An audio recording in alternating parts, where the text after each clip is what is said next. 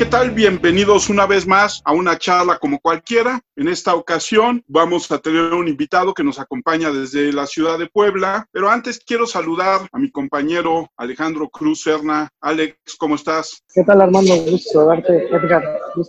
Gracias por acompañarnos. Esperando que en el transcurso de la transmisión se incorporen Fernando y Violeta. Y hoy queremos dedicarle el programa a los Pericos de Puebla. Eh, quiero saludar a Edgar Pérez, que es cronista en la ciudad de Puebla, trabaja con los Pericos de Puebla. Edgar, ¿cómo estás? Buenas tardes. ¿Qué tal? Mucho gusto, gusto saludarlos. Este, un placer estar aquí con ustedes. Gracias por la invitación. Dice acá desde Puebla, que la verdad es un poco lluvioso aquí en la ciudad, honrado y halagado con la invitación y pues, este, pues ahora sí que a la orden, ¿no? Lo que, lo que podamos aportar con mucho gusto. Edgar, cuéntanos un poco acerca de ti y cómo llegas a, a Pericos.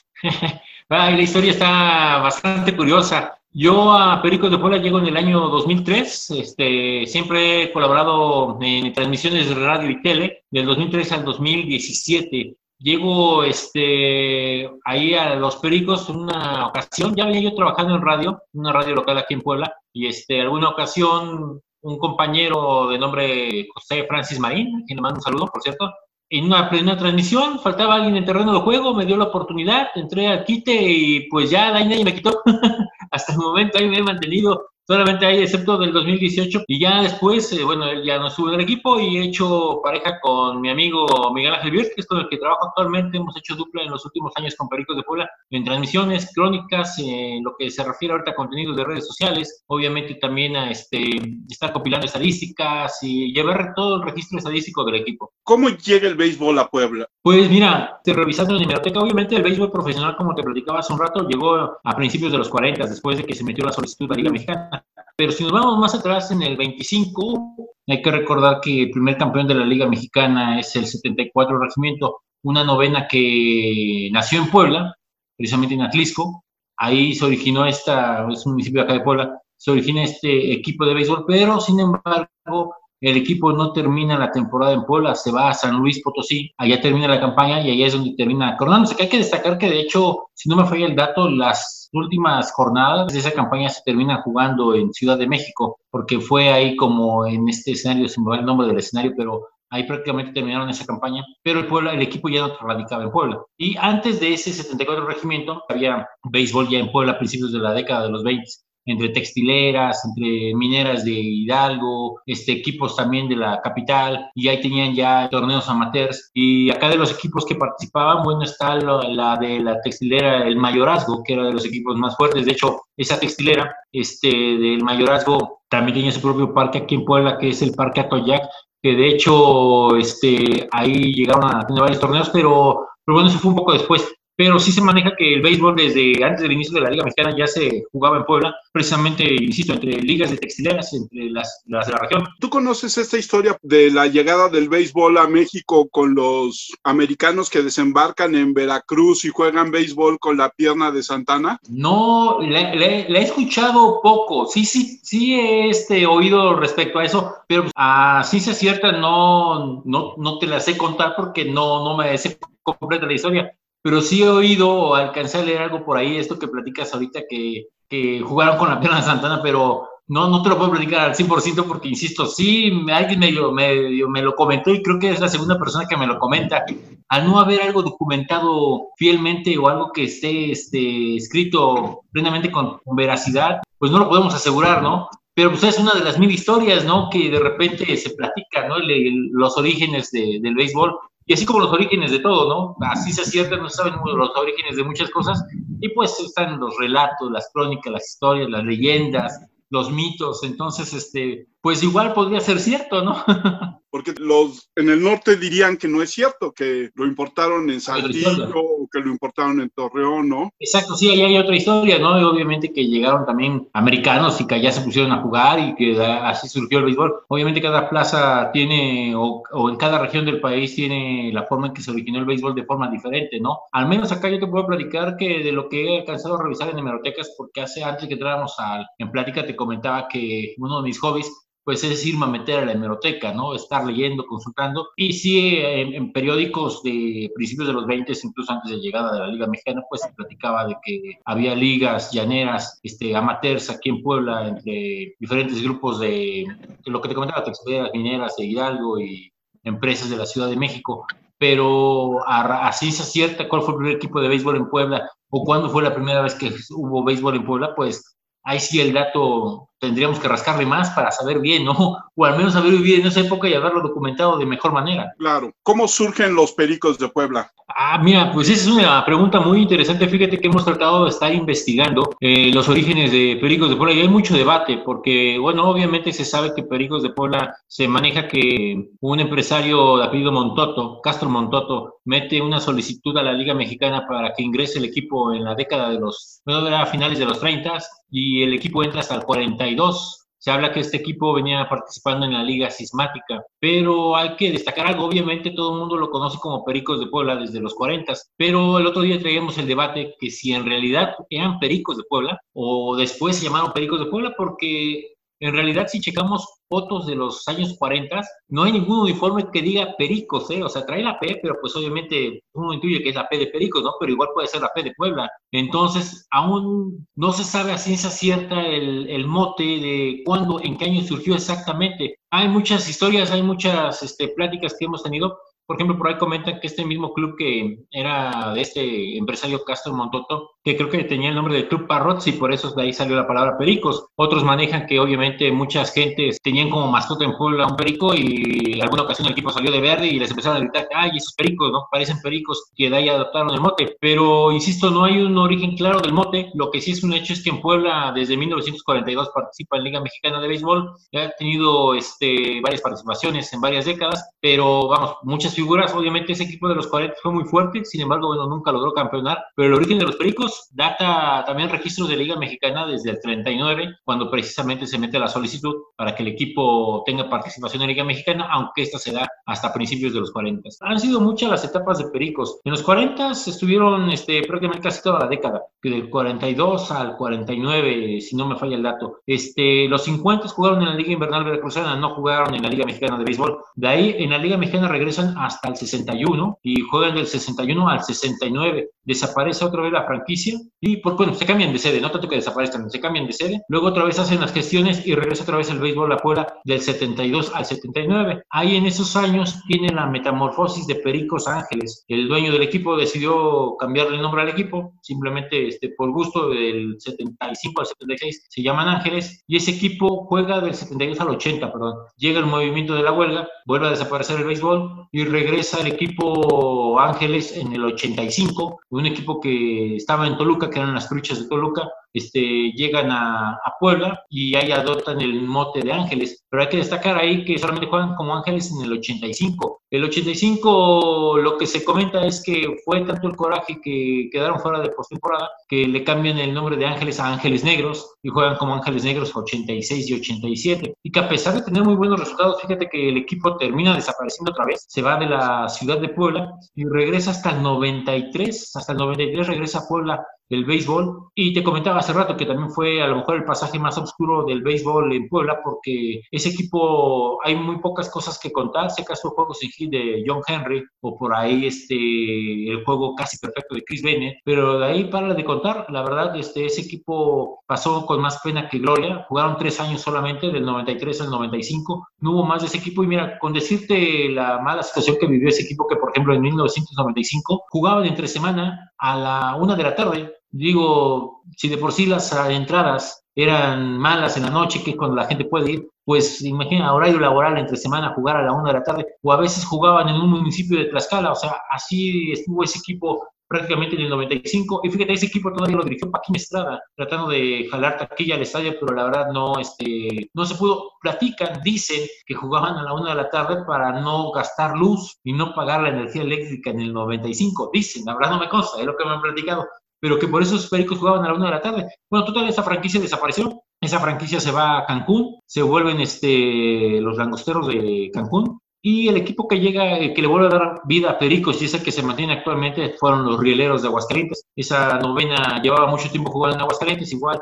compraron la franquicia Empresarios Poblanos y ya fue que la decidieron traer a Puebla en el año 2000 y así es como vuelven a surgir los, los Pericos de Puebla. ¿Y cuál es el momento más destacado de los Pericos en su historia? Pues pueden ser varios, pueden ser varios. La verdad, mira, es este, una novena con mucha historia. Lamentablemente ha tenido muchas interrupciones a lo largo del tiempo. Por ejemplo, estuvo fuera de Liga Mexicana en los años 50, luego en los 90 también estuvo muchos años ausentes. Obviamente me parece que los momentos más gloriosos del equipo podrían manejarse los campeonatos, ¿no? El de 1963, que se coronaron mucho antes de que acabara la campaña, cuando era un rol seguido, no había playoff. Obviamente ese campeonato, sobre todo por ser el primero, obviamente dejó un grato sabor de boca con gente como Ronnie Camacho, que sin duda alguna marcó historia en el béisbol mexicano. Aparte que ese año Ronnie Camacho rompe el récord de cuadrangulares, podría decirse que ahí hubo doble suceso, tanto el poner marca de cuadrangulares y el ser campeones. También se habla mucho de Los Ángeles del 79. Hay que recordar que en ese año la, novena era dirigida por Jorge Fitch y también fue un momento espectacular porque la serie final la termina ganando en siete juegos contra los indios de Ciudad Juárez. O también otro momento es el de Los Ángeles Negros, que por muchos está catalogado como el mejor equipo de ligas menores organizadas, ese, ese equipo de Los Ángeles Negros del 86 con gente como Willie Aikens, que la verdad arrasaron con la liga. Y bueno, obviamente el último campeonato, ¿no? El del 2016, también podría ser otro momento glorioso de los Pericos de Puebla. Pero si me das a escoger, pues igual podría yo decirte que el primer campeonato de Pericos, el del 63, obviamente por ser, el, eh, perdón por la redundancia, pero al ser el primer campeonato, pues es el que más queda marcado en la memoria de, la, de los aficionados. ¿Qué tal, Edgar? Gusto saludarte. ¿Tú consideras que fue el mejor equipo, el de los 60, el de Pericos? ¿Considerado como el equipo del millón o no del millón de Pericos? Ah, caray, me, me pones una pregunta bien complicada.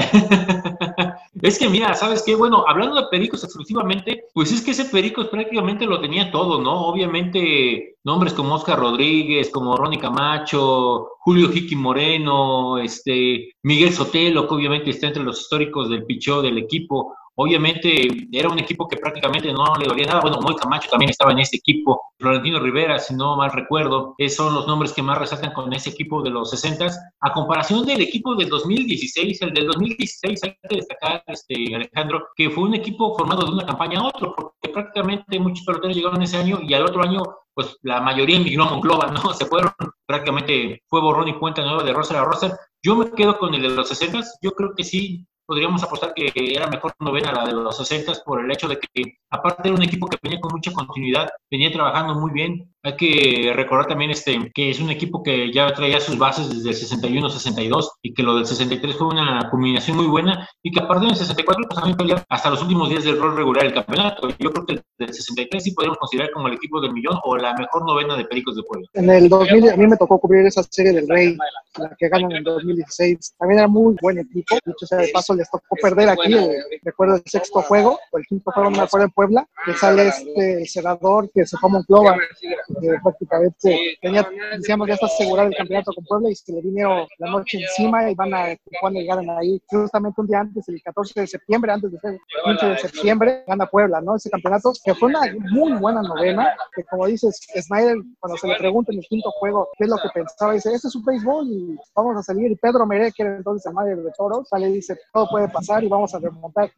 algo magnífico ese campeonato de Pericos porque era una muy buena novela y como dices, desafortunadamente los dueños, el dueño de Monclova pues desbarató prácticamente a todo ese equipo, ¿no? Sí, fíjate que ese año lo que comentas, ese quinto juego, caray, este, pues ya prácticamente todos, casi, casi todos, de hecho, ya muchos medios de comunicación estaban precisamente en el túnel para entrar hacer entrevistas en acabando el juego. Ahí a Chad Dugan se le, sobre todo una jugada de Nayer Morgan, Nayer Morgan en el jardín izquierdo que se aventuró a batazo de Dustin Martin y se terminó estrellando contra la barda.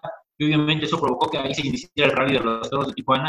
Y sí, Pedro Merey, yo también recuerdo precisamente en la rueda de prensa antes del juego que platicaba el hecho de que pues iban por todo, ¿no? Obviamente iban a tratar de darlo todo por el todo, forzar el regreso a Tijuana, pero sí hay un desencanto un poco en el Cerdán, ¿no? Porque obviamente estabas a tres años del campeonato, la fiesta redonda, eh, ya estaba todo el festejo organizado y de repente, ¡pum!, apareció ese rally de los toros de Tijuana. Y sí, ese pedido que platicas, pues hay que decir que curiosamente tuvieron cambio de manager a media campaña, había empezado la campaña Matías Carrillo, luego llegó Corey Snyder, bueno, que ya era coach de bateo del equipo, él toma el equipo y prácticamente era un equipo que estaba armado hasta los dientes y pues solamente le tocó seguirlo liderando, ¿no? Llegar al playoff, jugadores bastante interesantes como el caso de este cerrador Chad, Chad Dugan, el caso de Nigel Morgan, también un buen jugador. En esa campaña estuvo un rato Carlos Quentin, el ex de los padres de San Diego también. Por el virtual ya no llegó a postemporada, pero sí estuvo metiendo con el equipo. Este Manny Rodríguez, también muy buena campaña.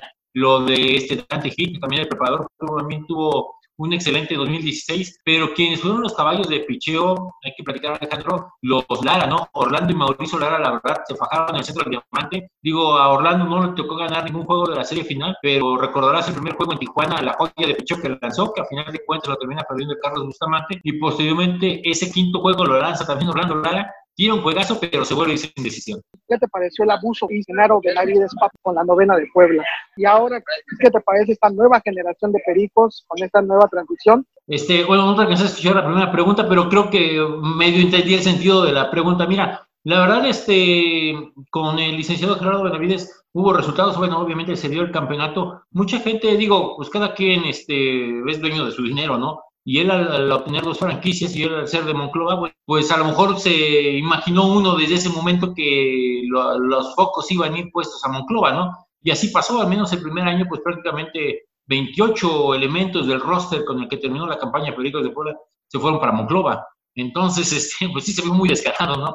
Pero fíjate, a pesar de ello, ese 2017 Pericos volvió a repetir en la Serie del Rey. Obviamente ya no tuvo la misma fortuna del 2016, Tijuana se terminó imponiendo en cinco juegos, pero para el 2018 volvió a pasar lo mismo, ¿no? Obviamente todas las pilas puestas en Monclova y otra vez Perico se vio mermado en esa campaña del 2018 con varios elementos que tuvieron que partir precisamente con el equipo de, de Monclova y que más o menos hay Pericos bajo la tutela de Lorenzo Bandi hizo algo trató de meterse en el primer, pues que fueron dos torneos cortos, el primer torneo alcanzó el juego de desempate, el juego de comodín, perdón, y en el segundo torneo otra vez fueron víctimas de los diablos, lo que ya platicábamos, ¿no? Lo que ha llegado a ser la actual administración con Pericos de Puebla, la verdad, puedo platicarte que ha sido de gran éxito. Digo, hicieron que regresara la gente al parque, porque hay que destacar que sí, el desencanto de la gente, tanto en 2017 como 2018, con todo este tipo de movimientos que se hicieron entre novenas, entre Pericos y Moncloa, desanimó mucho al aficionado. Pero la gestión actual del licenciado José Miguel Bejas lo ha hecho muy bien, la verdad ha regresado a la gente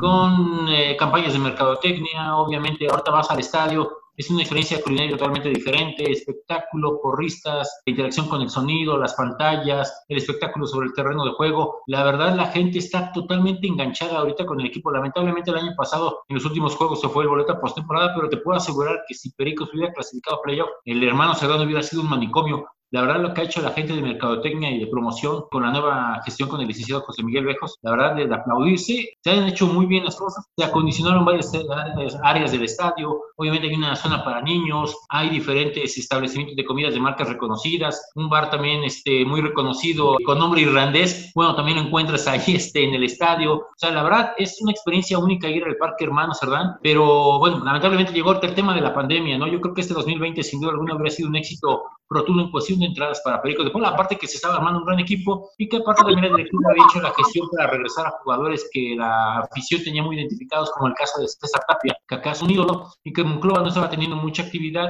se logró que regresara y la verdad, desde que se supo el regreso la gente se enchufó más y nada más todo el mundo se estaba comiendo las uñas para la serie inaugural, que fíjate iba a ser contra Diablos Rojos del México, iba a ser en días de Semana Santa, viernes, sábado, domingo contra Diablos Rojos del México, el boletaje estaba agotado, el boletaje estaba agotado, lamentablemente, bueno, se suspendió y este, y pues la gente está viendo de béisbol aquí en Puebla, la verdad, lo que ha hecho la actual directiva es de aplaudirse y para copiar de, para varios equipos de béisbol. Cuéntanos algunas anécdotas de los pericos. Anécdotas de los pericos, caray, pues es que hay, hay bastantes, sobre todo, entonces, digo, los, las que me ha tocado estos últimos 20 años, no sé, este, los juegos de más duración, yo recuerdo mucho un Pericos contra Toros de Tijuana, que prácticamente casi creo que salimos a las 3 de la mañana con tres suspensiones por lluvia. Y aparte después creo que después de la segunda suspensión Pericos iba ganando por un amplio margen de carreras, les empatan en la novena entrada y nos vamos a extra innings y vuelve a llover, no, ya, o sea, fue una historia de nunca acabar. Y a final de cuentas terminó perdiendo Pericos, ¿no? Otra historia, no sé, es que hay que empezar a sacar datos de la cabeza Pues hay muchas jornadas muy buenas. Por ejemplo, en el hace poco en redes sociales publicábamos una del 2007, donde Perico tuvo su último campeón jonronero, Donny León, que llegó a la última serie del calendario regular, dos cuadrangulares abajo del líder, que era el dominicano Julián Yan. Todavía por ahí Julián Yan pegó un cuadrangular. Total, para no hacer tan larga la historia, Donny León ese fin de semana logró rebasar a Julián Yan y el cuadrangular con el que se coronó como campeón de cuadrangulares fue en su penúltimo turno al bar y el, ese día el estadio coreaba todo el mundo el cuadrangular, ¿no? Quería ron de Donny León para que pudiera proclamarse campeón y así sucedió, le pegó a la pelota, la voló y con eso con 31 palos de vuelta entera se coronó campeón de cuadrangulares en ese año. Digo, otras anécdotas, por ejemplo, nos tocó ver apenas al primer Champion Bar batiendo arriba de punto 400 a Luis Mauricio Suárez, que de hecho este año que pasó anunció su retiro precisamente en el Parque Hermano Serrano. Pero esas como esas también hay que destacar lo de Luis Mauricio Suárez. Fíjate que otra anécdota, digo, al azar que se viene a la mente, fíjate que en el 2001 había llovido tanto que tuvieron que llegar los bomberos para poder vaciar el agua del campo, porque prácticamente el Sadán era una piscina tuvieron que llegar este, bomberos para poder drenar el agua y que pudieran llevarse a cabo las actividades. También fíjate que del 2003, 2004 tenían la idea de echar el estadio por el tema de las lluvias. Sin embargo, bueno, fue un proyecto que se quedó simplemente ahí en el tintero. A final de cuentas ya no se pudo cristalizar ese proyecto y bueno, actualmente el estadio sigue sin techarse, pero la verdad el estadio con muchas, muchas mejorías. Cuando tengas oportunidad de venir a Puebla, si es que no has conocido el Parque Hermanos Adelante, te lo recomiendo que sea de las primeras cosas que hagas, la verdad es una experiencia muy, muy padre venir al parque de, de pelota. Y pues nada, o sea, otras experiencias, pues obviamente los campeonatos, ¿no? Los años de campeonato, sin duda alguna, son de las, de las mejores experiencias que te pueda platicar. Ese 2016, sin duda alguna, fue mágico el hecho de ver cómo se coronó el equipo. Ya no le tocó hacerlo aquí en Puebla, lo hizo allá en Tijuana, pero el regreso, la verdad, fue una fiesta. Aquí en Puebla, eh, precisamente hace rato que platicaba Alejandro, que cayó en 14 de septiembre, 15 de septiembre, esas fechas. Acá se festejó el campeonato en el Zócalo, en un desfile. En el desfile del 16 de septiembre, ahí se incorporaron a los pericos y se hizo una fiesta en el Zócalo de Puebla. Ahí subieron las autoridades del Estado, los dueños, los jugadores, la afición. Total, una verbena popular muy bonita, la verdad algo que, este, que valió la pena vivir y que la verdad cuando lo recuerdas la piel se te pone chinita, ¿no? Porque esta generación que le va a los Pericos de Puebla desde el año 2000, pues no los había visto campeones. Y de los últimos que vieron campeones a un equipo, pues te hablo del 86, pero pues ya te estoy hablando de prácticamente 36 años, ¿no? O sea, ya había pasado mucho tiempo para que volvieran a ver a un equipo campeón. Y ahorita te digo, la gente está muy enganchada, la verdad, la gente está muy enganchada con el equipo, pero sí son, hay mil historias de Pericos de Puebla, la verdad desde jugadores que batearon de 6-6, jugadores que pegaron tres cuadrangulares en un solo partido, lo, lo, de las series del Rey, que se perdieron tres, se ganó una. También hace poco publicaba una este, crónica del, déjame recordar, creo que fue primero de agosto, 2 de agosto, no recuerdo bien, de la última vez que, no, 2013, se, una tremenda bronca que hubo entre Pericos y Zaraperos, que hasta el trainer de Pericos salió suspendido después de esa bronca. O sea, digo, hay mil, mil, mil historias que contar de Pericos de Puebla, la verdad, sí tendríamos que hacer un programa especial este, de, historias de Pericos de Puebla, porque la verdad es la, la historia es muy vasta. Esta pelea de Saltillo contra Pericos, sin duda, muy llamativa. Si mal no recuerdo, el pleito comenzó cuando choca el, no me acuerdo qué jugador choca con Home, y al siguiente lanzamiento, ¡pum! se bota la bronca, un pelotazo, evidentemente a propósito. Esa, esa bronca, fíjate que fue primero porque lo que dices, un choque en el plato. El venezolano José Castillo, que en paz descanse, llega arriba a Home y choca con Jonathan Acele y le pega. Entonces, este, pasó, ¿no? Bueno, se hicieron, se vieron, se vieron feo, se hicieron ahí de palabras y cada quien en su caseta, ¿no? La bronca fue cuando le volvió a tocar batear a José Castillo, porque ahí sí Sergio Zamudio le intentó dar una ocasión, no le dio, y al siguiente, creo que el último lanzamiento fue donde alcanzó a dar el pelotazo, y ahí fue donde se vaciaron las casetas, pero los protagonistas de esa, de, ese, de esa pelea fue José Castillo y Jonathan Aceves, ¿no? Y después se vaciaron las casetas y pues se armó una tremenda bronca, ¿no? Todos contra todos y hubo varios suspendidos, llegaron las multas también bien fuertes. Total, una de las broncas, la verdad, este, más este, llamativas en este, sobre el campo del hermano verdad que mira que hay varias, ¿eh? Yo recuerdo una cuando estaban los Tigres aquí en Puebla, un Tigres Oaxaca en playoff, no recuerdo bien qué fue lo que pasó, pero fue tal la bronca que el dominicano Félix José salió de la caseta, se quitó el casco y lo aventó a la gente. O sea, así, lo aventó literal. Todos obviamente vaciar las bancas, ¿no? Y, la bronca y todo. Obviamente multaron a Félix José en ese entonces, ¿no? Un dominicano que estuvo en grandes ligas mucho tiempo, que militó con los Reales de Kansas City, con los Atléticos de Oakland, que llegó a la Liga Mexicana, pero que tenía un temperamento muy fuerte. De hecho, llegó a ser jugador de Pericos de Puebla en el 2007, todavía en el ocaso de su carrera. En ese tiempo, digo, no es por polemizar, se dio un suceso eh, con un cronista de Saltillo, si mal no recuerdo, venezolano, dicho sea de paso, en aquella narración donde el entonces dueño de Pericos era Moreno Valle. Sí, cierto. Y este, en ese sentido, sí, sí, vetan al cronista porque se empiezan a hacer de palabras, ya que, el, si mal no recuerdo, el palco de cronista está muy cerca del aficionado. Entonces creo que escucha algo el presidente de entonces Pericos y se hace de palabras con aquel cronista y lo vetan cronista, ¿no? Eso es cierto. De hecho, en el boletín de la liga, que al día siguiente publica después de ese partido, bueno, venían las suspensiones, sobre todo las multas, ¿no? Porque de hecho nada más suspendieron a Zamudio, suspendieron a José Castillo y por ahí suspendieron creo que a Lampayer también por no haber recomendado el hecho de, de, recomendar a los managers, ¿no? Que al siguiente pelotazo se iban, ¿no? Pero no hubo esta recomendación y en ese mismo boletín establecía lo que comentas, ¿no? El palco de prensa en el Parque Hermano Cerdán está, bueno, en ese entonces estaba junto al palco de los directivos. Entonces, obviamente, ahí se hace de palabras el cronista visitante de los Zaraperos de Saltillo con este, propietario en aquel entonces de los emplumados, que era el contador Rafael Moreno Valle, se hacen de palabras, obviamente se levanta la queja y terminan inhabilitando al cronista de Saltillo por, por hacerse de palabras con el propietario de los emplumados. Ese capítulo del 2013 fue una historia bastante llamativa y recordada por muchos. ¿eh? Jugadores históricos de los Pericos. Ronnie Camacho, él este, implantó el récord de cuadrangulares en Liga Mexicana, aunque le, solamente estuvo vigente un año, porque al siguiente año Héctor Espino terminó rompiendo esa marca. Que de hecho Ronnie Camacho hay que destacar que es el líder de cuadrangulares de todos los tiempos de la franquicia. Hace poco se le retiró su número, que esa es otra de las innovaciones que esta nueva directiva ha hecho. Hay que destacar también eso que tener el plan de retirar al menos por año un número de un jugador inmortal, porque digo, con tanta historia de Pericos de Puebla, la verdad no era posible que no hubiera números retirados, ¿no? Y esta nueva directiva, bueno, ya se dio la tarea de empezar a retirar números y el primer homenajeado fue Ronnie Camacho. De esos 60, obviamente, este pelotero fue insignia al igual que Miguel Sotelo, ¿no? Que está colocado como el segundo pitcher con más triunfos en historia de la franquicia, que también eh, pasó la cifra de triunfos en Liga Mexicana,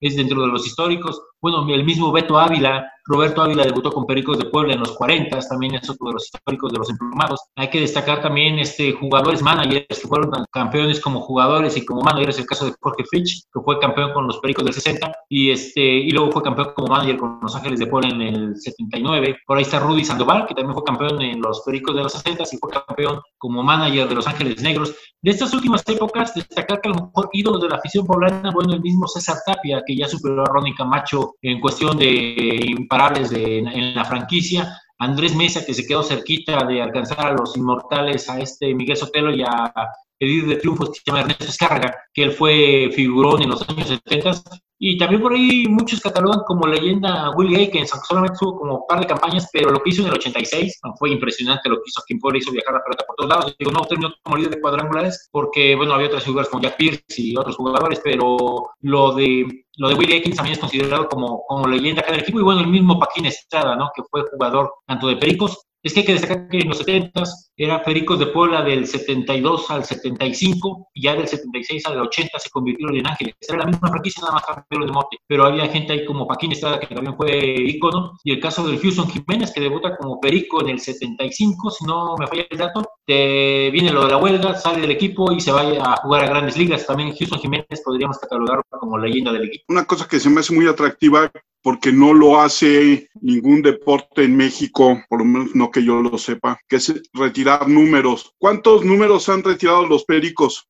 Pues mira, hasta el momento digo que esa iniciativa empezó este año, el hecho de retirar números. Tú vas a diferentes parques en Liga Mexicana y bueno, y esto se estira más en Estados Unidos que a lo mejor un jugador que tuvo una gran carrera, pues deciden ya no volver a ocupar su número, ¿no? En grandes ligas, bueno, está el caso, por ejemplo, de, este, de Jackie Robinson, que obviamente que fue que de los precursores con este tema de la barrera racial, obviamente fue de los primeros peloteros de color y todo el mundo apenas retiró el número 42 de todos sus equipos, nada más por ahí Mariano Rivera de los Yankees lo ocupaba, pero en grandes ligas, jugador que marca historia, jugador que retira su número. Esta iniciativa empezó precisamente este año a idea del licenciado José Miguel Vejos y de todo su aparato de la directiva, donde se motivó el hecho de que por una leyenda que haya del equipo, al menos este, al año ir retirando un número, se armó un comité de periodistas los cuales este, fueron los que votaron para decidir qué números iba a retirar. O sea, no nada más es decisión del club, ¿no? Decir, ah, pues ahora quiero retirar el de,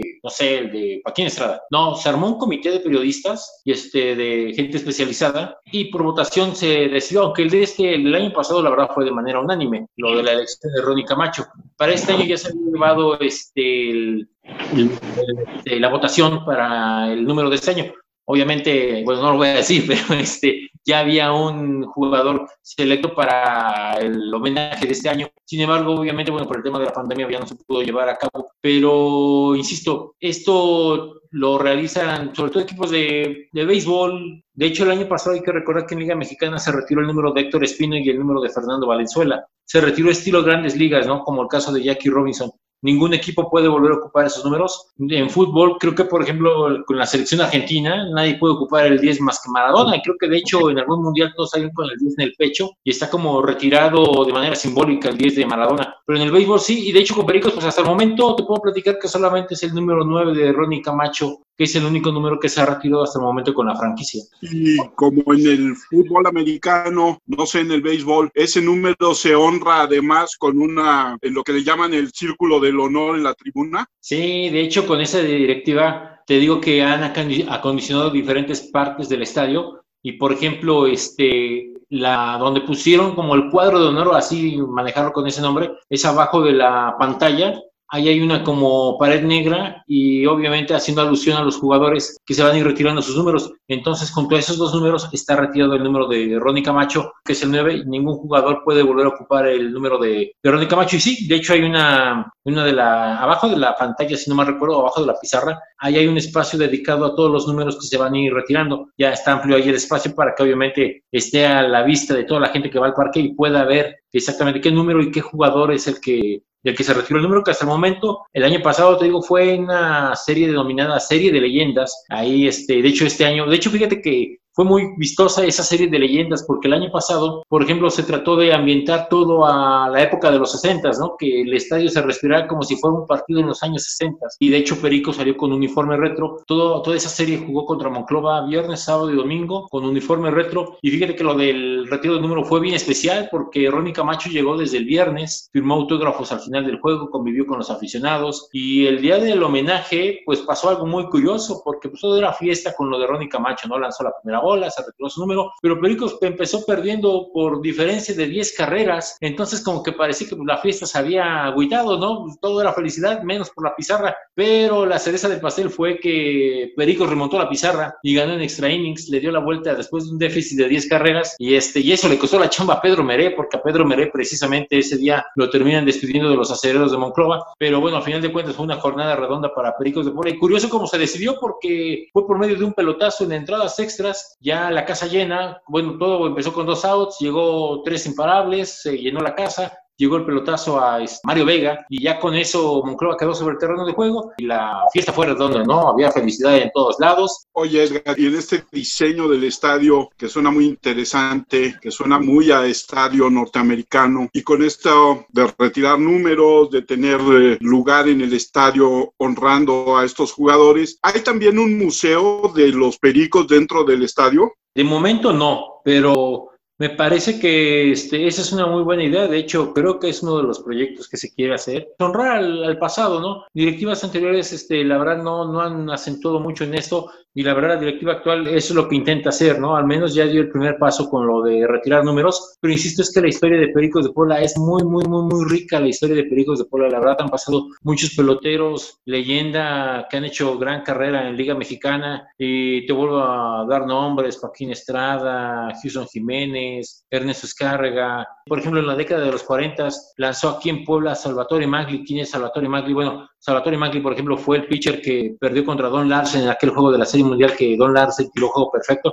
Con ese pitcher que precisamente enfrentó a este lanzador Don Larsen, jugó aquí en Puebla. El mismo Beto Ávila, que luego fue champion bat en grandes ligas, debutó aquí con Pericos. El béisbol, aunque ha estado en diferentes etapas, te puedo platicar que la historia es vasta. Pero además es una de las formas de conectar directamente con el aficionado y con la ciudad. Y entonces pueden pasar cosas con el tiempo que el equipo es tan poblano y tan de la gente de Puebla que si la gente de Puebla migra, se lleva a su equipo en el corazón y entonces vas a tener aficionados del Puebla en Monterrey, en Tijuana, en Chiapas, Sí, exactamente. De hecho, por ejemplo, el equipo de mercadotecnia en redes sociales, tú puedes ver que también ha fomentado el hecho de dar a conocer la marca por todos lados. Por ejemplo, apenas en Instagram pudimos ver a Luis Hernández, al matador Hernández, con el jersey de los Pericos de Puebla, ¿no? Y luciéndolo, o cronistas de fútbol también con el, con el uniforme, o boxeadores como Andy Ruiz, este que fue campeón de pesos pesados, en una promoción del equipo poblano eh, en Estados Unidos y portando el jersey, o sea,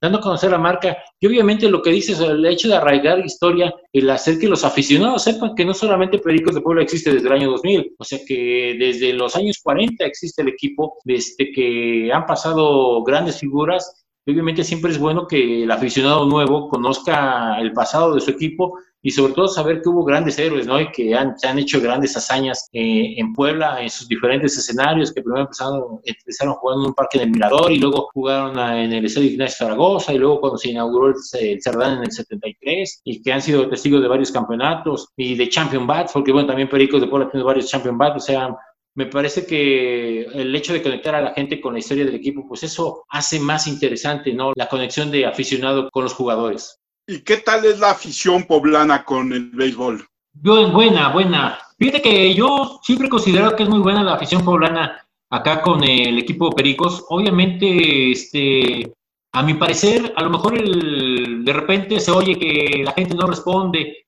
¿Sabes qué? Geográficamente creo que el estadio aquí en Puebla está a la orilla de la ciudad, de hecho está junto a la autopista. Entonces, obviamente, la zona de los estadios está un poco alejada del centro de la ciudad. Bueno, no tan alejada, sin embargo, no hay tanto transporte público y para quien no tiene carro, pues es difícil llegar a un partido nocturno y sobre todo a la salida, ¿no? Yo creo que la afición es muy noble, es muy respetuosa, la verdad, este, jugadores que han venido a Puebla, hay muchos que hasta se han quedado a vivir después de que se retiran aquí en la ciudad de Puebla. Yo creo que es una afición muy noble y que, como en todo el fenómeno de Liga Mexicana, ¿no? Porque de repente eh, llegas a oír críticas, ¿no? Ah, es que la gente no va al estadio. Bueno, pues es que la gente también es un espectáculo que es diario, obviamente tienes que gastar, la gente está presente en los momentos importantes, obviamente inauguraciones, playoff, series importantes. Digo, difícilmente un equipo de Liga Mexicana te va a estar llenos todos los días, ¿no? Yo creo que es una muy buena plaza para béisbol como muestra estos últimos prácticamente 20 años que se ha mantenido la organización. Es cierto, a lo largo de esos 20 años han existido rumores de que el equipo se va, que el equipo se queda, que se vuelve a vender, que de hecho han cambiado tres veces administración, no cuatro veces ya administración del equipo, y sin embargo, bueno, los dueños están llegando cada uno en su momento, pues ha optado porque la novena se queda aquí en casa. Y yo creo que es una muy buena visión. De hecho, hay que recordar que de 2002 al 2006, pues Puebla albergó a dos equipos, a Pericos y a Tigres, y la verdad todos los días, pues había entradas entre 3.000 y 5.000 gentes, para una plaza donde supuestamente a lo mejor no, no les gusta mucho el béisbol, digo, 3.000, 5.000 gentes diarias, pues me parece que es una excelente plaza aquí en Puebla. Además, les ha dado más satisfacciones los pericos que los de la franja, ¿no? Sí, no, eso, mira, caray, ¿qué te puedo decir? Acá se compara mucho eso, ¿no? Que, este, mira, al menos pericos, ¿qué te gusta? Del 2014, 2016, bueno, 2010 a 2016, 2017, perdón, fueron cuatro series del Rey. Es cierto, solamente se gana una, pero fueron tres campeonatos del sur, cuatro campeonatos del sur, perdón, una serie del Rey el estar siempre con equipos protagónicos. De hecho, son muy pocas las ocasiones que el equipo se ha quedado sin playoffs. Este caso por ahí es, bueno, del 2003 en adelante, hay que destacar 2008, 2012 y la del 2000, este año que pasó que prácticamente se fue la calificación en los últimos momentos, pero el, equipo todos los años está en postemporada y pues obviamente eso le llama mucho la atención a la gente. Y sí, la verdad, como dices, no tardan, no, no se cansan en comparar, ¿no? Que el Puebla descenso, que el Puebla derrota, que todo lo malo con el Puebla y todo lo bueno con Pericos. ¿Cómo surge la mascota de, de los Pericos?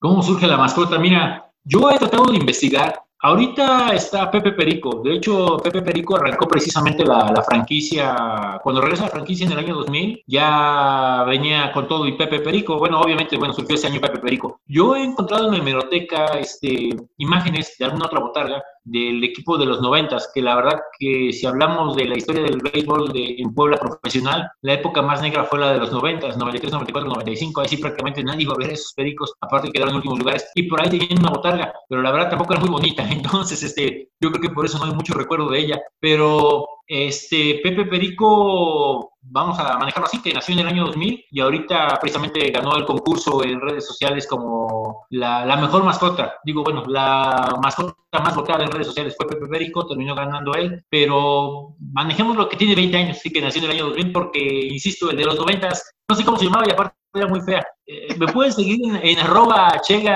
chega55 en Twitter y ahí van a encontrar muchas fotos y por ahí tengo una foto de ese perico, por ahí está perdiendo una foto de ese perico de los noventas, que la verdad, este, híjoles, yo creo que más que animar a los niños, yo creo que los espantaba. Ahorita ya comentaste de los números retirados, pero también destacar que han tenido, bueno, esa liga invernal armada por ciertos equipos. Eh, tuviste dos novatos eh, interesantes, o tuvieron dos novatos hacerte esta pregunta. Bueno, destacar eh, dos novatos que la verdad fueron muy buenos, tanto Ricky Rodríguez como este, Romario Gil. Dos, uno juega en cuadro, el otro es pitcher. Y también preguntarte qué tanta la, la prensa en Puebla, qué tanto le da cabida a las páginas o en espacios de radio, de tele, a Pericos de Puebla. Fíjate que este último año, Alex, este, bueno, primero con lo que preguntabas de Romario Gil y de Ricky Rodríguez, sí, lo que decíamos hace rato de esa liga invernal, o sea, la verdad dejó muy buenos dividendos, al menos aquí en Puebla. Por ejemplo, ellos dos a la larga fueron novatos del año, lo de Ricky Rodríguez, del año 2017. La verdad fue una muy buena campaña para Ricky Rodríguez, tanto en invernal como en su primer año en Liga Mexicana. Brilló intensamente. Y lo de Romario Gil, fíjate que fue un caso muy curioso, porque ese 2016-17, el año de la Liga Invernal Mexicana, él nada más podía lanzar los domingos porque estaba estudiando. Entonces, no podía lanzar en gira y nada más podía lanzar en calendario regular de la invernal en domingo, porque pues así le daban permiso a sus papás, ¿no? si no me recuerdo, le estaba estudiando finanzas públicas. Entonces le decía, no puedes viajar con el equipo, puedes lanzar los domingos. Y la verdad, créeme que era un espectáculo verlo lanzar los domingos, ¿eh? porque aparte en esa liga, Romario Gil te venía ponchando por partido a nueve o diez bateadores. Entonces era todo un espectáculo sí, sí, bueno, sí, claro. Lamentablemente, bueno, terminó, bueno, fue novato del año con Pericos de Puebla, pero el año que se separan las franquicias, pues se fue a Monclova, ¿no? Pero bueno, la verdad dejó muy buenos recuerdos Romario Gil un pitcher que me parece que tiene un tremendo futuro. Y ahorita que referías a la atención a medios de comunicación, pues vuelvo a reiterar, este, el equipo de Mercadotecnia de Puebla, de, este, de Pericos de Puebla, del de, departamento de prensa, trabaja bastante bien, la verdad. Todos los espacios en, Puebla, todos los medios de comunicación le dan un buen amplio, una buena cobertura al equipo. La verdad, todos los días si ves reporteros de diferentes medios, al equipo lo ves prácticamente presente en todos los noticieros locales, obviamente con la nota del juego o algún reportaje, noticieros este, deportivos nocturnos que hay acá también en TV Azteca, en Televisa, también los ves constantemente a los jugadores, notas de los juegos. La verdad, este último año la cobertura por parte de los medios de comunicación fue muy buena y también por eso, obviamente, el regreso de la gente a, a las gradas, ¿no? Obviamente, si se promocionan, pues eh, la gente va a regresar, ¿no? Y al ver que hay un buen ambiente y buenas referencias, pues la gente no lo piensa dos veces, ¿no? La verdad que sí, a pasar un buen rato y vas al base y, es que no solamente es el juego, o sea, el ambiente del estadio, la botarga, las porristas, los grupos de animación, el sonido, la interacción entre el público y, este, y el, el sonido del estadio, la pantalla, es una, y la comida, obviamente, es una experiencia única. Cuando hay suspensión por lluvia, siempre se arma algún tipo de logística o algún tipo de interacción con la gente para que también la hora, hora y media que estés ahí esperando que se reúne el juego, pues se la pases totalmente entretenido, ¿no? No sea de que pues no hay juego, pues hay experiencia, no, no, o sea, siempre hay actividades. Cuando vas al cerrar nunca te aburres, sales contento y por eso la gente regresa. Este, ¿Cuál es el presupuesto de un equipo de Liga Mexicana de Béisbol? Ah, caray, buena pregunta. Mira, yo no llevo el tema de las finanzas, te saludo con mucho gusto, Fer. Este, pero, híjoles, pues es que es una fuerte inversión, no, no te sé decir, yo creo que al menos en nómina, no sé, hace unos años se manejaba que, digo, porque la verdad, como te lo comento, no, no tengo el, dato exacto de actualmente cuánto están pagando, pero de lo que me llegué a enterar en su momento, por ejemplo, no sé, 2014, 2015, a lo mejor algunos jugadores cobraban entre 180 y 200 mil pesos mensuales y los novatos entre 10 mil, 15 mil pesos. Digo, son cifras que te hablo que me, que me llegué a enterar en ese entonces, ahora, pues no sé, ahora también es el calibre de cada jugador y cuánto se le paga a cada jugador. Y eso ya multiplicado mensualmente, más gastos operativos, hoteles. Híjoles, este, yo creo que me vas a tener que invitar a otro segmento para sacarte bien matemáticas, porque sí te debo ese dato exacto. Ves que son muchas cosas. Obviamente. Bueno, pero si hablamos de un presupuesto alto. Sí, sí, sí, totalmente de acuerdo. Y aparte hay que tomar en cuenta que pues los equipos juegan del diario, ¿no? Y que viajan cada tres días y que gastas en hoteles, en comidas, en gastos médicos, en uniformes, pelotas, bates, gente administrativa, los cronistas, este, no sé, las, la, mascota, las porristas, o sea, son muchos gastos los que tiene un equipo de béisbol y obviamente pues ahora sí que los que se avientan de aplaudirles, ¿no? A todos esos empresarios que alzan la mano y de repente le entran al quite a tener una franquicia. Bueno, y hablando ya del el juego en sí, tú que eres un experto, dime qué tanta diferencia hay en cuanto a nivel competitivo de la, de la Liga Mexicana a la MDB de la Liga Mexicana a grandes ligas, bueno, obviamente, pues me parece que pues sí es todavía una brecha muy fuerte. De hecho, obviamente, Liga Mexicana, este, según clasificación de grandes ligas, Liga Mexicana es clase AAA, que es la antesala de grandes ligas. Muchas veces hemos platicado, hay varios este, compañeros que a lo mejor podríamos catalogar a Liga Mexicana como AA, porque la AAA, pues la verdad sí es muy fuerte. Las dos ligas que están allá en Estados Unidos, que son la antesala para grandes ligas, obviamente juegan un nivel muy complicado y por lo general jugadores que vienen de AAA a Liga Mexicana, de sucursales de de Estados Unidos, pues terminan quemando la liga o les va, les termina yendo muy bien, ¿no? Eso ahí se, ahí se refleja que obviamente AAA es más fuerte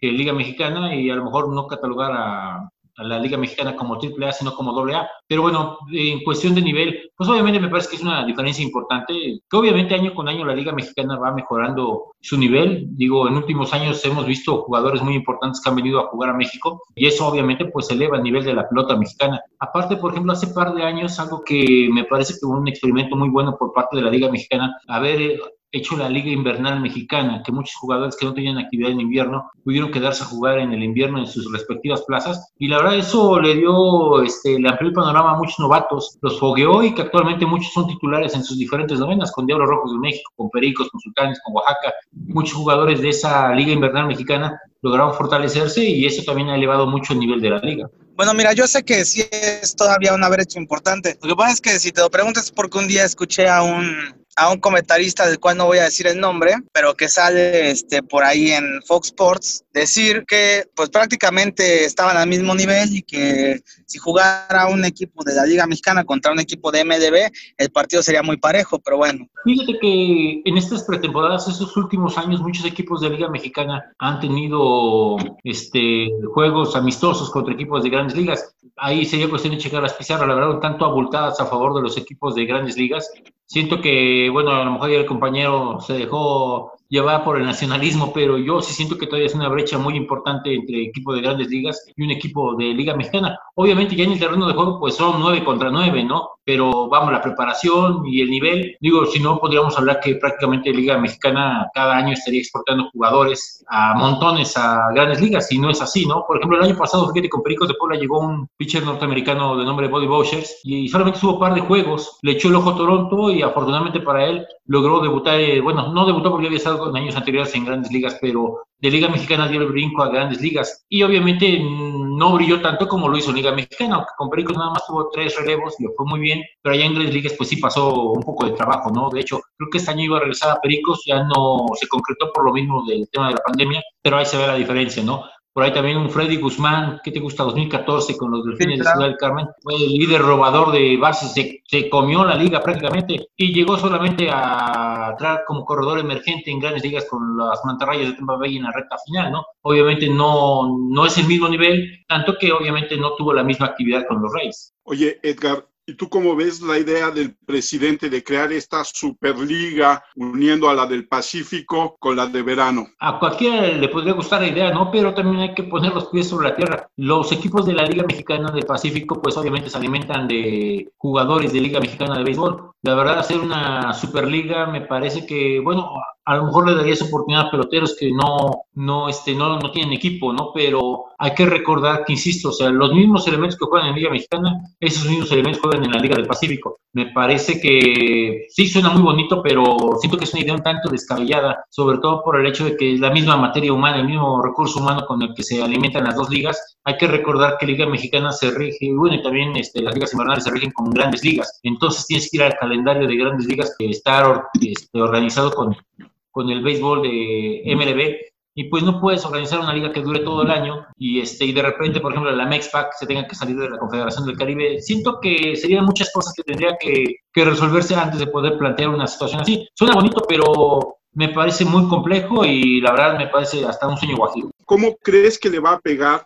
este parón de un año a la Liga Mexicana de Béisbol? Pues yo creo que obviamente a todos los equipos de la liga les va a pegar fuerte. De hecho, yo creo que ya les pegó de obviamente un impacto inmediato porque a final de cuentas, a la hora que se da el parón oficial, bueno, al menos el parón momentáneo, pues ya había contratos con patrocinadores, ya había compromisos, ya había boletaje vendido, lo que digo aquí en Puebla prácticamente lo de la serie inaugural, podríamos decirse que había un amplio porcentaje de boletaje vendido que era contra los Diablos Rojos del México y de repente parar, tener aquí a jugadores que se les tuvo que pagar obviamente el tiempo que estuvieron entrenando, sin duda alguna les va a afectar mucho. Yo no sé cuántos equipos puedan regresar el próximo año. Hay que recordar que todavía hace par de campañas, por ejemplo, el equipo de Vaqueros, Unión Laguna y el equipo de los Bravos de León, prácticamente habían dicho que ya no iban a jugar. De hecho, también en esa lista de equipos estaba Pericos de Puebla. A final de cuentas fue rescatado por el licenciado José Miguel Bejos, pero eran cuatro novenas que ya habían dicho que no iban a participar en esta campaña que acaba de, bueno, que terminó en el 2019, no iban a participar por el hecho de la crisis económica. A final de cuentas recibieron el respaldo y pudieron participar,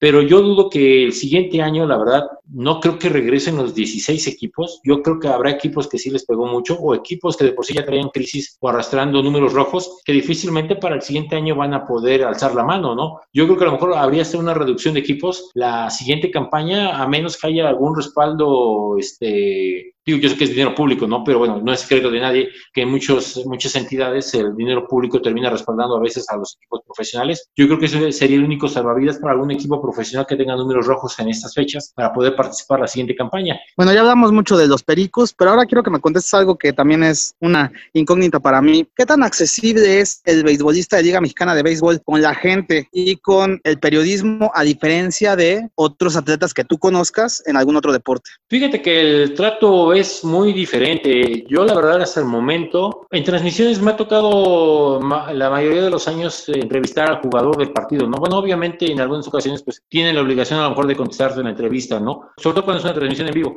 Pero cuando no, o sea, un entrenamiento que los esperas para platicar con ellos, mira, totalmente accesible. La verdad, acá salen del estadio y la salida de sus vestidores, pues da prácticamente la explanada donde cualquier aficionado puede estar ahí parado y se detienen a tomar fotos. La verdad es un trato muy accesible por parte de ellos con la gente. Yo creo que también por eso la gente, los aficionados se enamoran prácticamente de sus peloteros. La verdad, mira, no voy a dar nombres, pero con el fútbol sí me tocó alguna vez cubriendo el Puebla año 2003, este, hermano de un futbolista muy importante que la verdad brilló con la selección mexicana. Ya digo, más pistas no puedo dar, ¿no? Este, me tocó entrevistarlo, híjoles, la verdad, entre que no me quería dar la entrevista, entre que me contestó mal y al final de cuentas le dejó parado ahí con la grabadora de las que se usaban antes. Y caray, y así, y sobre todo ese 2003, la verdad había varios jugadores cuando Bucetich dirigió al Puebla que, caray, muy complicado platicar con ellos, muy complicado que te, te quisieran dar una entrevista, o igual todavía en épocas recientes, a pesar de ser transmisión en vivo, en partidos de fútbol, acabando el tratar de cazar a los jugadores para una entrevista, híjoles, digo, y no es querer hablar mal de ellos para nada, porque digo, hay quienes sí se detienen y te dan entrevista, pero muchos de ellos se siguen derecho o este o sin embargo no te o no te responden, ¿no? Yo siento que sí hay una diferencia de trato entre el beisbolista y el futbolista. Voy a salirme un poco del tema. ¿Conoces el origen del equipo de la franja? El origen de la franja. Fíjate, de lo que he, leído y, estudiado, digo, también me gusta el fútbol. Este, no les voy a decir a qué equipo le voy porque probablemente me vayan a cortar la transmisión. Pero este, no, de Puebla sé que nació en los años 40, nació en los años 40 y este, como tal su origen, te digo el dato exacto, pero sí sé que nació en los años 40, obviamente aquí en un este, estadio de fútbol que estaba, me parece que en la colonia El Mirador, acá este, es unas colonias entre acá de Puebla, luego estuvo jugando en segunda división hasta que logró su ascenso, pero pues sí es un equipo de mucha, de mucha tradición, el equipo poblano, la Franja de Puebla, que de hecho, bueno, fue campeón en el 82-83 y en la 90-91, perdón, en la 89-90 fue su último campeonato, pero pues obviamente muchos jugadores leyenda, ¿no? La verdad aquí en Puebla, pues todo el mundo recuerda el campeonato del 89-90 precisamente por ser el último, pero también por las figuras que tuvo, ¿no?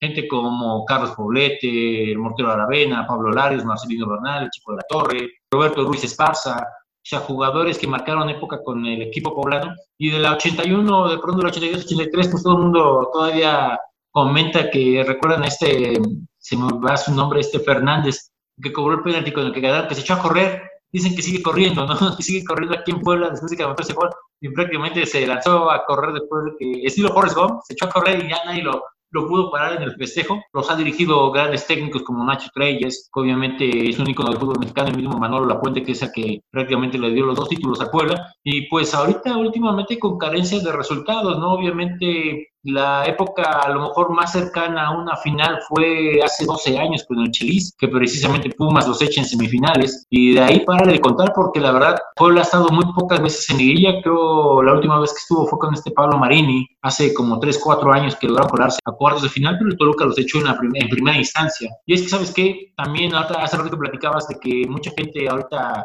ha adoptado más a Pericos como equipo local que el mismo Puebla. También lo que le ha pasado a Puebla es el hecho de que pues cada semestre cambian prácticamente a todo el plantel, ¿no? Y la verdad hay muy pocos jugadores que se identifican con la afición. Un, seis meses ves a dos delanteros, seis meses ves a otros dos delanteros y la verdad sí es complicado que de repente un equipo haga conexión con su afición. Bueno, otra cosa, Edgar. Reitero. Eh, bueno, ya que vamos a hablar también de ti, Edgar. ¿Cuál es, ¿Cuál es la manifestación artística que más ha influido en tu vida? Hablando cine, literatura, ¿cuál es la, ajá, ¿cuál es la que más ah, ha influido en tu vida? Soy, soy, mucho de cine, la verdad, sí soy mucho de, de, cine, sobre todo películas relativas a deporte, ¿no? Ahora también soy muy fan de, de, cómics y todo eso, ¿no? Eh, sí me enganché mucho con lo del universo Marvel, ¿no? Por ejemplo. Pero películas deportivas, la verdad, yo creo que todas las que tengan que ver con béisbol, fútbol americano, fútbol, lo que quieras, o sea, la verdad, sí la sigo. De lectura también no te voy a mentir, o sea, no, no soy un gran lector, me la paso leyendo en la hemeroteca, pero así que me preguntes por libros, la verdad he leído muy pocos, pero entre ellos leí este que se llama Juego Perfecto de este de Binocur, de los pequeños gigantes de que fueron campeones en las ligas pequeñas allá en Estados Unidos. La verdad, un libro bastante recomendable, muy bueno. Pero yo creo que de expresiones artísticas, pues el cine es lo que más me ha impactado. ¿Cuáles son tus cinco películas favoritas? Cinco películas favoritas de cine, ¿no importa el género? No, no importa. Perfecto. A ver, cinco películas favoritas. Me quedo mucho de béisbol, obviamente, ahorita que salió la de Moneyball, me parece una excelente película. El campo de los sueños sería otra película que también es muy buena. Este, Hablaste con Armando Enrique antes la entrevista, ¿verdad? Son sus favoritas también. ¿Mandé? Hablaste con Armando Enrique ah, sí, no, no, no, no vi, no vi su, no, no, no vi su entrevista. Pero, por ejemplo, ya hablando, hablando de otro. Ah, digo que, que por ahí el profe te pasó el cuestionario. no, para nada, para nada. No me spoiló nada, para nada. No, fíjate, ya sin otros gustos, pues no sé, me gusta mucho Lobo de Wall Street con Leonardo DiCaprio. Esa película, la verdad, también me, me gustó mucho hablando de lo que te decía del género que me gusta, de cómics y todo esto, me gusta mucho la, la, película esta de, ¿cómo se llama? Es la segunda de Capitán América, la de Soldado del Invierno. Yo sé que no es una gran referencia, pero me estás preguntando cuáles son las que más me gustan. No, no, sí. Y este, y este, no sé, otra, otra quinta película que me guste. Me gustó mucho esta, una que se llama Interestelar. No sé si ya la, hayan visto, que habla sobre mujeres negros en el espacio. Ándale, esa película que tuve que verla unas varias veces para terminar de amarrarla, porque sí es una película muy interesante, y, pero muy enredada. Un poco, pero es una gran película. Y ya que te gustan las de béisbol, y ahora sí metiéndome ahí. Le pasó el cuestionario, profe, no mienta. ¿Eh? Le pasó el cuestionario, no mienta. No, no, no. No, porque le faltó la que más me gusta. ¿Cuál? es natural. Ah, sí. El fanático también. Ah, claro, el fanático. la que más me gusta es el natural. Este Robert Redford. Exacto. Hay una que también se llama, que digo, digo cinco fue muy justo el número, pero este, hay una con Kevin Costner, no sé si ya la hayan visto. no perfecto, es, buen, es genial. exactamente, esa película también es muy buena. el, profe dice que no la ha visto, dice que la vea, recomiendas tú para que la veas. Sí, se la recomiendo, profe, la verdad es una muy buena película. Es, digo, no se la quiero platicar, pero prácticamente la película se va desarrollando conforme va tirando el juego. O sea, véala, la verdad, vale la pena. Vale mucho la pena esa película de Kevin Costner, ahí uniformado con los Tigres de Detroit. Los grandes Tigres de Detroit. Sí, exactamente. Y, algún día, algún día tendríamos que hablar de Aurelio, ¿no? Ah, claro, sí, y vea, y es poblano, por cierto. Entonces, este, ah, sí, cuando gusten. Sí, nació en Tecamachalco, aquí en Tecamachalco, Puebla. De hecho, hay una estatua en la entrada de Tecamachalco de, de Aurelio López, está en la entrada de acá de Tecamachalco. En Detroit lo adoran. Sí, años fue, fue Sí, sí, sí, de hecho, este, sí, exactamente, digo, marcó historia con el equipo y es de los mexicanos más notables en grandes ligas. De hecho, yo sí, creo que está en el top 5, top 10 de peloteros mexicanos en la Gran Carpa. Yo no tenía idea de que era de Puebla. Ese es un dato interesantísimo. No tenía idea, ¿eh? No tenía idea de que era de Puebla. Sí, Sí, sí, sí es de Puebla, sí es de Puebla Aurelio López, bueno, en paz descanse, pero sí. De hecho, te digo, acá de la, del municipio del que nació, en la entradita, ahí está la estatua de Aurelio López, luego, luego. Además, creí que Tecamachalco estaba por Santa Fe, profe. Mire usted. Ese es otro de Camachalco. Sí, exactamente. Ese está, ese- está más lejos de Puebla y más cerca de Israel.